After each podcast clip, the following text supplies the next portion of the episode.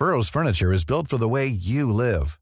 From ensuring easy assembly and disassembly to honoring highly requested new colors for their award-winning seating, they always have their customers in mind. Their modular seating is made out of durable materials to last and grow with you. And with Burrow, you always get fast, free shipping. Get up to 60% off during Burrow's Memorial Day sale at burrow.com slash ACAST. That's burrow.com slash ACAST. burrow.com slash ACAST.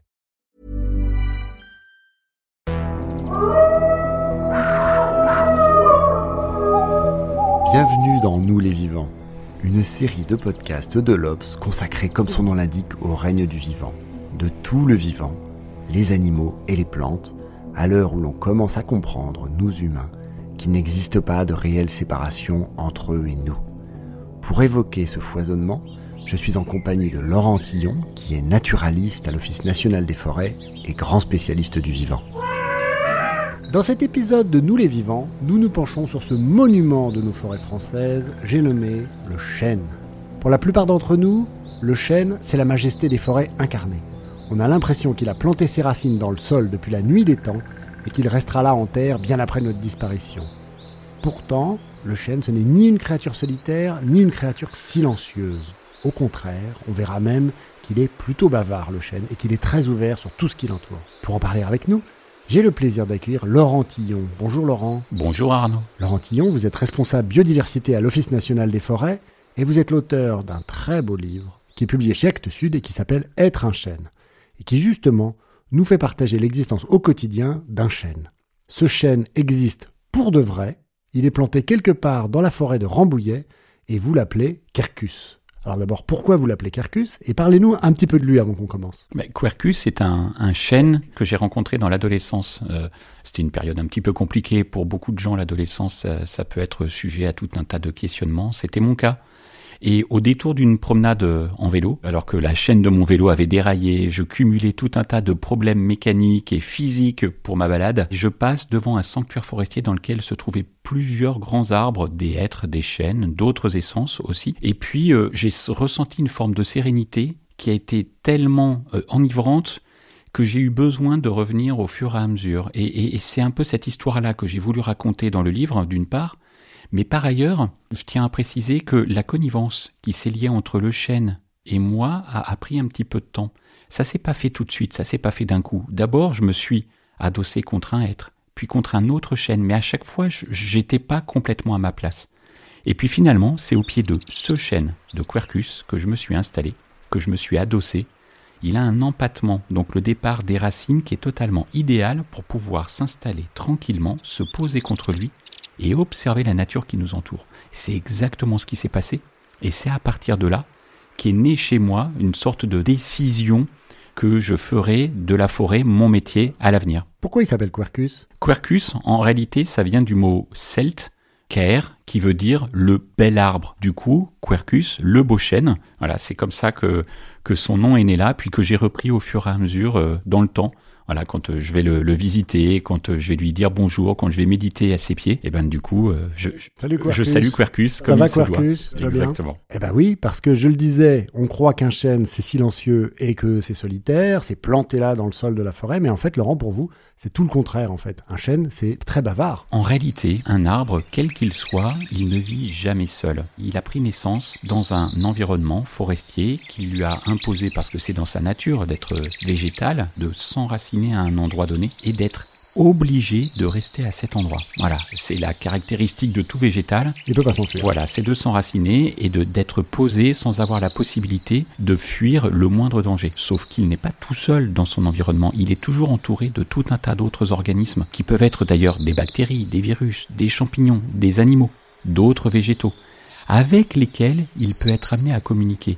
S'il ne le faisait pas, il pousserait comme ça, d'une manière non contrôlée, et il viendrait à être confronté à des compétitions diverses qui probablement à un moment le limiteraient dans son développement. Quand on se promène en forêt, on constate bien que c'est pas le cas. Chaque arbre a pris sa place. Et même s'il y a de la compétition, en réalité, il y a une forme de, de synergie qui s'est développée entre les différents individus, entre les différents arbres qui composent la forêt, et qui fait que chaque arbre a pu prendre sa place. Ils ont deux manières, finalement, pour réussir à communiquer entre eux de manière à ce que chacun sache où se trouve l'autre, il y a des manières aériennes et puis après par les racines sous les pieds et qui euh, bah, permettent à l'arbre qui nous paraît insensible, au contraire de développer toute une sensibilité et notamment toute une forme de prise de conscience, même s'ils n'ont pas de système nerveux, ils n'ont pas de cerveau comme nous, mais une forme de conscience de leur environnement et de tous les autres arbres qui les entourent. Mais alors vous dites que ça se passe sous nos pieds, sous son pied, donc sous, dans le sol forestier, mais qu'est-ce qui se passe exactement sous le sol? Finalement, notre arbre, quand il a commencé à s'enraciner, en fonction de la nature du sol, il a développé ses racines de manière à prospecter le sous-sol pour aller y tirer de l'eau, des oligoéléments, des minéraux, toute la nourriture dont il peut avoir besoin et qui lui est parfois difficilement accessible. Avec une difficulté, c'est d'aller chercher la nourriture, les oligoéléments, le phosphore, le potassium, l'azote, partout où il se trouve. L'eau, là où on trouve des poches avec effectivement un petit peu d'eau qui a pu s'accumuler. Parce que finalement, tous ces nutriments, toute cette eau, elle n'est pas répartie de manière égale dans le sous-sol. Alors finalement, notre arbre, il cherche la possibilité de s'associer avec d'autres organismes susceptibles de l'aider dans cette nécessité d'aller chercher les nutriments là où il se trouve. C'est le début de la conversation, on peut dire. Souterraine, c'est une conversation très intéressée, on est d'accord. Il s'agit de, de s'entraider. C'est une conversation très intéressée, mais qui ne se fait pas sans heurts au début.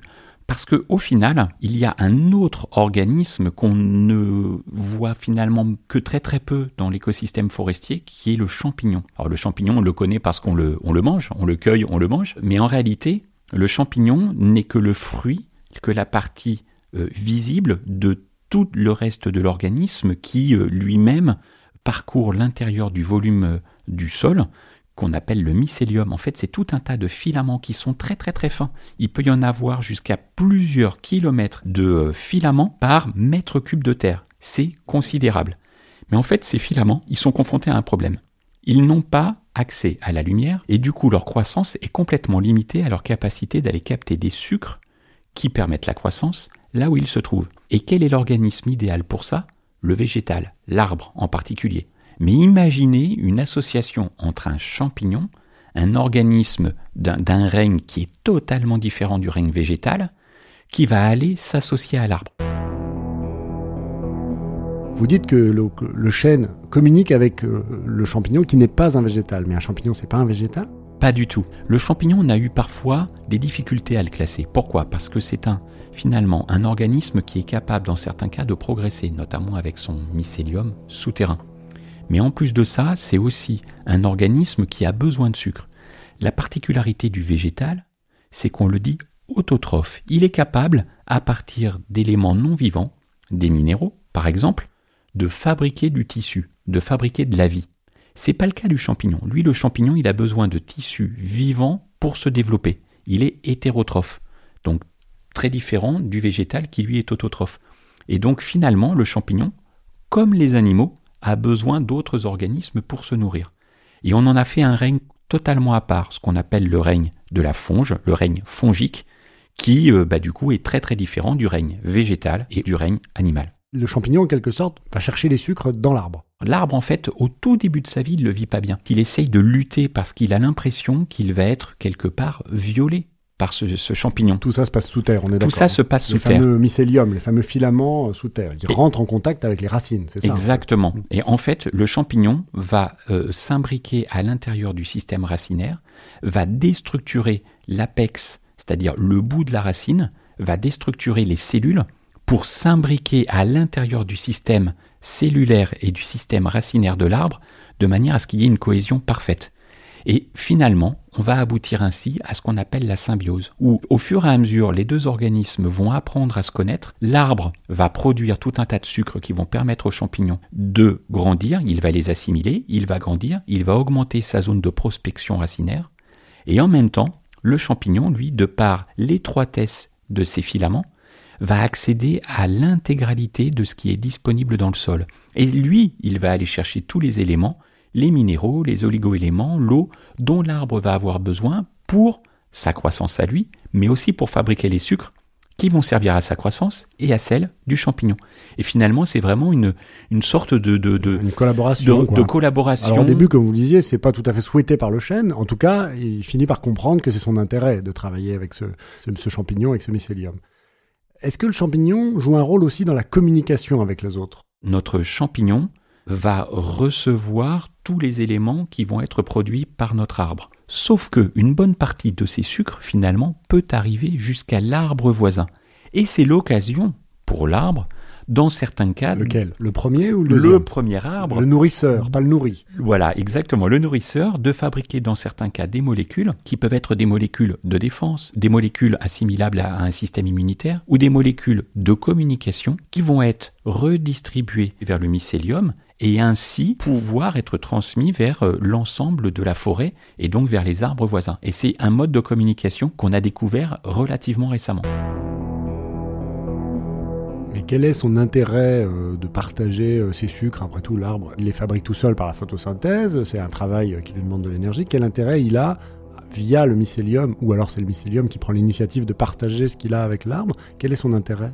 Il n'a pas spécialement d'intérêt, mais par contre, il a surtout aucun intérêt à limiter sa capacité à fabriquer des sucres. Plus il va fabriquer de sucre, plus il s'offre la possibilité d'augmenter sa croissance, d'augmenter sa capacité à grandir, à grossir et donc à gagner sa place dans l'espace forestier. Ben justement, son intérêt c'est qu'il n'y ait personne autour pour avoir plus de place, plus de lumière. Un arbre, notamment le chêne, a la particularité de tenter, dans la mesure du possible, de toujours vivre dans un peuplement avec des congénères. Pourquoi? Parce qu'en fait, ils ont beaucoup de choses à s'apporter, notamment dans la lutte contre les ravageurs, contre les parasites, mais aussi euh, dans la possibilité de se protéger, notamment face aux, aux- aux aléas climatiques. Dès qu'il y a un coup de vent, dès qu'il y a un ensoleillement trop fort, c'est la multitude des arbres qui sont dans un espace forestier qui assure une forme de protection à l'ensemble de la forêt. Et donc chaque arbre profite de la présence de ses voisins. Et puis quelque part, ça les aide les uns et les autres à prendre vraiment leur place, à se développer en ayant conscience de la présence des autres et des limites que l'environnement peut imposer à l'arbre. Si un arbre en venait à grandir indéfiniment, notamment en latéral, il s'exposerait à un risque qu'au moindre coup de vent, ben, les branches qui sont sur le côté, qui sont les plus lourdes, en viennent à casser. En réalité, vu qu'ils poussent tous les uns à côté des autres, ben, quelque part, ils cèdent à se diriger vers le haut et puis à limiter les risques de, ben, blessures, par exemple, en cas d'un accident climatique. C'est extraordinaire, c'est le contraire de la phrase de Sartre, l'enfer c'est les autres. Pour le chêne, pour l'arbre, le bonheur c'est plus c'est les autres. quoi. Exactement. Et alors vous parlez de cette chose étonnante, vous accolez deux mots qu'on n'a pas l'habitude d'accoler nous les humains, vous parlez des molécules de communication. Pour moi, il y a là- on, on discute, euh, on peut se faire des sourires, on peut se faire un check, euh, on peut faire plein de choses, mais qu'est-ce que c'est une molécule de communication pour un arbre? Ben, finalement, notre arbre, il a besoin d'échanger avec euh, tout un tas d'autres voisins qui sont autour de lui. Mais il a aussi besoin d'échanger pour lui-même. Je vais vous citer juste un exemple. Il arrive au printemps que certains organismes, notamment parce que les feuilles sont jeunes, en viennent à, vouloir euh, manger ou attaquer une partie d'un arbre. Eh ce qui va compter, ce qui va être important pour l'arbre, dès que certaines feuilles ont senti un risque, c'est d'avertir le reste de l'organisme arbre qu'il fait l'objet d'une attaque. Et si l'information devait circuler uniquement par la sève, en réalité la vitesse de circulation de la sève, elle est très très faible. Elle est de 2 cm par minute, mais quand les feuilles d'une branche sont attaquées, pour prévenir l'autre feuille qui se Oui. trouve à l'opposé sur une autre branche à l'opposé, compte tenu du fait que la sève grimpe jusqu'à une branche, puis après elle redescend vers les vaisseaux conducteurs qui sont de son côté, retourne vers les racines pour que l'information circule par la sève jusqu'à l'autre branche, il faudrait que ça recircule après par le mycélium et que ça revienne vers l'autre branche. Ça pourrait prendre des heures, voire des jours. Ce qui paraît absurde pour les humains, parce que la, la main droite, c'est ce que fait la main gauche chez un humain. Chez un arbre, là, on pourrait dire la branche droite ne sait pas ou ne sait pas rapidement ce que fait la branche gauche. Exactement. Et, et le meilleur moyen pour l'arbre de, de l'informer, c'est de fabriquer des molécules qui vont être volatiles, qui vont être dispersées dans l'air, à base d'alcool. En fait, c'est des alcaloïdes qui circulent vraiment dans l'air et qui peuvent informer les branches voisines. La particularité de la circulation aérienne de l'information, c'est que les molécules peuvent être emportées par le vent et aller jusqu'à l'arbre voisin et ainsi prévenir les arbres voisins que notre arbre est soumis à telle ou telle contrainte. Attention chenilles, attention champignons euh, qui attaquent, attention euh, pivers, etc., etc. Tout ce qui peut endommager un arbre, croquer des feuilles, etc. Là, euh, attention, alerte pour les autres. Exactement. Et notre arbre, du coup, peut avertir les autres, mais en même temps, les autres peuvent l'avertir d'un risque Hmm. auquel il peut être soumis dans les, dans les heures ou jours qui viennent. Est-ce qu'un nez humain habitué comme le vôtre, Laurent, vous, vous êtes très très souvent en forêt et vous êtes naturaliste, vous travaillez pour l'Office national des forêts, je le rappelle, est-ce qu'un nez humain peut sentir les alcools, les fameux alcools euh, émis par un arbre qui prévient ceci, qui prévient cela? Non, c'est pas connu. Non C'est pas connu. euh, ouais, ça, ça ferait presque rêver. Mais euh, non, en, en tout cas, on, on ne peut pas le sentir de cette manière-là. Ce que l'on ressent, par contre, c'est euh, notamment après certaines promenades au printemps, en été, enfin surtout au printemps, une forme de fatigue le soir quand on rentre. Cette petite fatigue, elle est liée au fait qu'on a respiré énormément de molécules, dont certaines peuvent être un peu ressenties comme agressives, et qui ont la particularité, pour nous, humains, d'être euh, ressenties effectivement comme des molécules agressives face auxquelles notre corps doit se protéger. Et du coup, ça sollicite chez nous la fabrication de cellules tueuses, les lymphocytes NK, qui sont le premier rempart contre toute attaque, notamment de virus, de bactéries. On a ressenti les fameux alcools de communication, les molécules de communication, notre corps les a ressentis, pas notre conscience, et que notre corps est en train de dire attention, il se passe quelque chose. C'est quand même extraordinaire. Ah, C'est assez extraordinaire. Est-ce qu'on peut dire que euh, Quercus, alors c'est un arbre, mais qui représente évidemment la grande famille des chênes, est-ce qu'on peut dire qu'il fait de la politique, qu'il fait de la diplomatie? Vous disiez, chaque arbre a une place, euh, les choses ne sont pas rangées n'importe comment dans une forêt. C'est vrai que les choses ne sont pas enchevêtrées, on a l'impression que c'est comme si un programme les avait plantés à une certaine distance les uns des autres, les feuilles, les branches ne sont pas les unes dans les autres, etc. Est-ce que finalement le, le terme politique, faire de la politique, ça convient? En tout cas, ce qui paraît assez clair, c'est que notre arbre, quelque part, il a des relations diplomatiques avec tous les autres organismes qui l'entourent et notamment avec les autres arbres. Et c'est particulièrement le cas chez le chêne. Regardez les chênes. Alors, quand ils sont en feuilles euh, en plein hiver, c'est pas la période la plus conseillée pour ça, mais euh, allez en, en forêt au printemps, en été, et regardez vers le haut la forme des houppiers. Vous savez, cette partie où on a toutes les branches associées vers la frondaison des arbres. Et on constate notamment dans les chênaies une petite séparation, comme une limite entre chaque arbre à travers euh, laquelle on peut apercevoir le ciel. Cette limite, c'est ce que l'on a appelé la timidité. Alors tous les arbres le font pas, hein. donc vous voyez, il y a des milliers et des milliers d'espèces d'arbres dans le monde. Il n'y a qu'une soixantaine de genres, donc quelques centaines d'espèces, qui sont capables de timidité. Il y a plein de raisons pour expliquer ça, mais la première grande raison parmi toutes, c'est que notre arbre, quelque part, a conscience de ce qu'il est, il a conscience de ce qui se trouve à l'extrémité de ses feuilles, et il a aussi conscience, grâce à des petits photorécepteurs qui se trouvent au bout des feuilles, de la présence des voisins, de la présence des chênes qui sont autour de lui, et qui justifient le fait qu'ils doivent garder un petit peu de distance avec les autres, notamment pour une raison. Il suffit qu'il y ait un petit peu de vent pour qu'à un moment des branches s'entrechoquent et entraînant des blessures pour les arbres en question, et donc ils ont tout intérêt à éviter ces risques de blessures pour ensuite, après, limiter les risques d'invasion par des ravageurs qui profiteraient de ces blessures pour aller dévorer son bois. Voilà.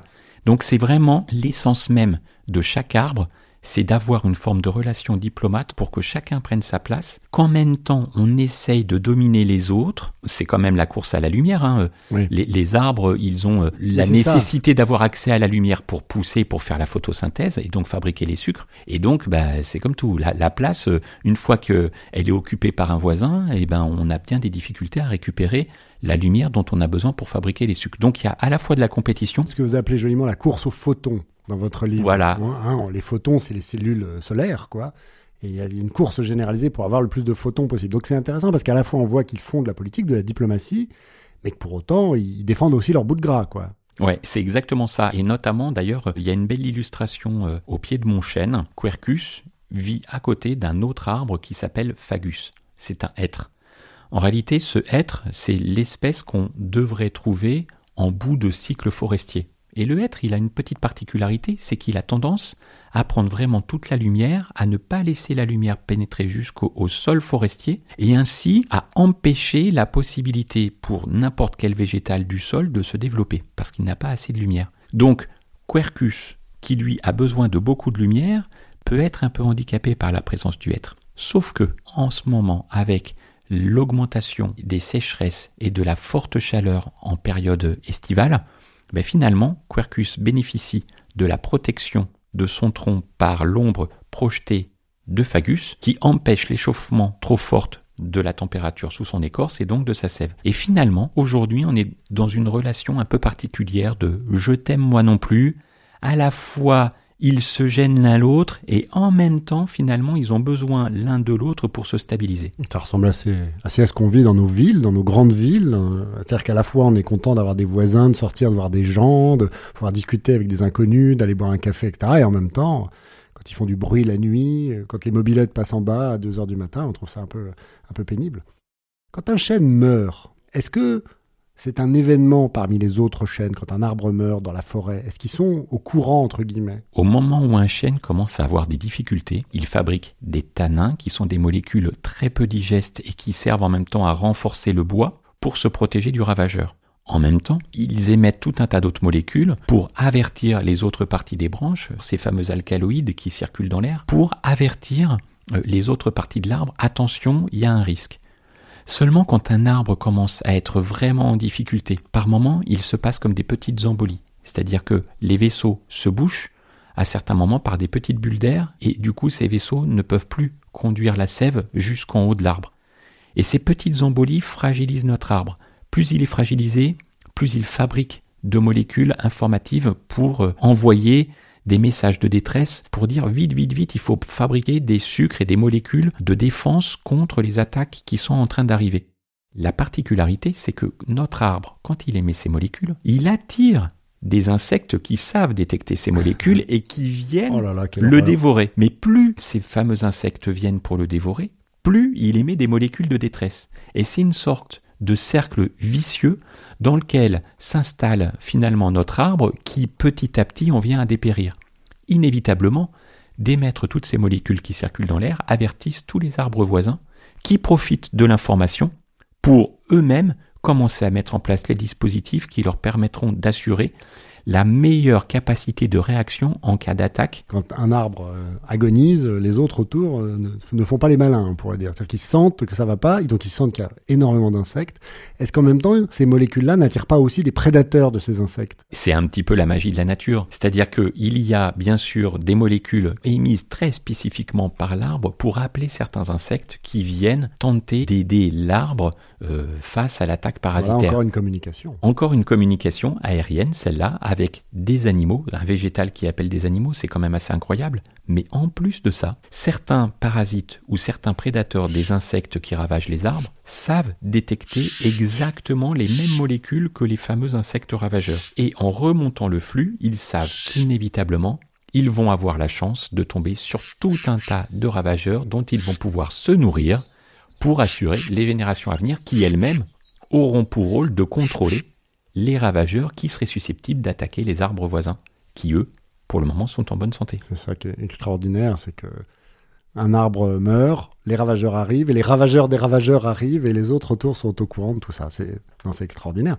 Vous disiez donc effectivement cette, chose là aussi extraordinaire, c'est qu'un végétal, le chêne, peut communiquer avec des animaux. Dans votre livre, vous, vous parlez d'une cohabitation, euh, là aussi presque politique, entre votre quercus et un pic. Alors, qui n'est pas un pic vert, c'est un pic et pêche. Voilà, c'est un pic et pêche. C'est un cousin du pivert, on peut dire. On est chez les oiseaux, là, on n'est plus chez les insectes. C'est quand même encore plus extraordinaire. Et c'est une histoire assez incroyable. Imaginez, mettez-vous à la place de l'arbre qui vient de perdre, par exemple, une branche. Ça arrive. Et d'ailleurs, ne nous affolons pas, ce n'est pas parce qu'un arbre a perdu une branche qu'il est en mauvaise santé. Il peut y avoir tout un tas de raisons biologiques, logiques, pour l'arbre d'abandonner une partie de lui-même. Ça lui posera pas de problème puisque presque chaque branche vit en totale autonomie. Et du coup, ben, euh, la perte d'une branche ne pose pas forcément un problème. Mais ça crée un petit point de fracture que d'autres organismes peuvent exploiter, notamment, notamment des oiseaux. C'est le cas du piquet pêche qui a la particularité de creuser le bois pour forer sa loge dans laquelle il va nicher. Sa loge, c'est son nid. Hein. La loge, c'est son nid, et pour cela, il a un bec euh, quasiment en, forme de ciseau à bois qui va petit à petit râper le bois pour lui permettre de s'installer à l'intérieur. Mais ce qui est assez extraordinaire, c'est que finalement notre pic, il ouvre une brèche dans l'arbre qui pourrait faire entrer des parasites qui sont susceptibles de dégrader le bois de l'arbre en question. Pour autant, ce n'est pas ce qui arrive. Et puis plein d'autres organismes viennent derrière. Des mésanges, des chauves-souris. Tous ces organismes qui ont la particularité de manger des insectes susceptibles d'attaquer le bois de l'arbre. Et donc, ce qui est assez extraordinaire, c'est que notre arbre, dès qu'il fait l'objet d'une brèche, dès qu'il fait l'objet d'une blessure, il tente de cicatriser. Il construit ce qu'on appelle des tissus de recouvrement pour recouvrir la blessure et empêcher la dégradation du bois. Mais quand un pic vient creuser une loge, ce n'est pas du tout ce qu'on observe et au contraire, la loge reste ouverte pour accueillir les différents organismes qui seront amenés par la suite à enrayer les pullulations possibles d'insectes ravageurs de, de l'arbre en question. Blessé, il accueille quand même euh, un oiseau qui pourrait potentiellement l'aider. C'est quand même assez, assez extraordinaire. Merci Laurent Tillon. Merci Arnaud.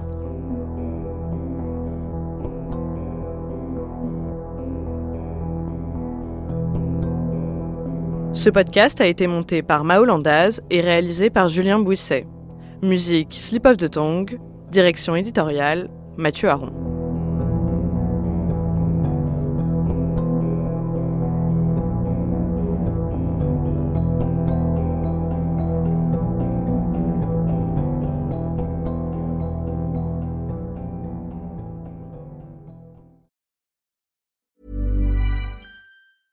Cool fact a crocodile can't stick out its tongue. Also, you can get health insurance for a month or just under a year in some states. United Healthcare short term insurance plans, underwritten by Golden Rule Insurance Company, offer flexible, budget friendly coverage for you. Learn more at uh1.com.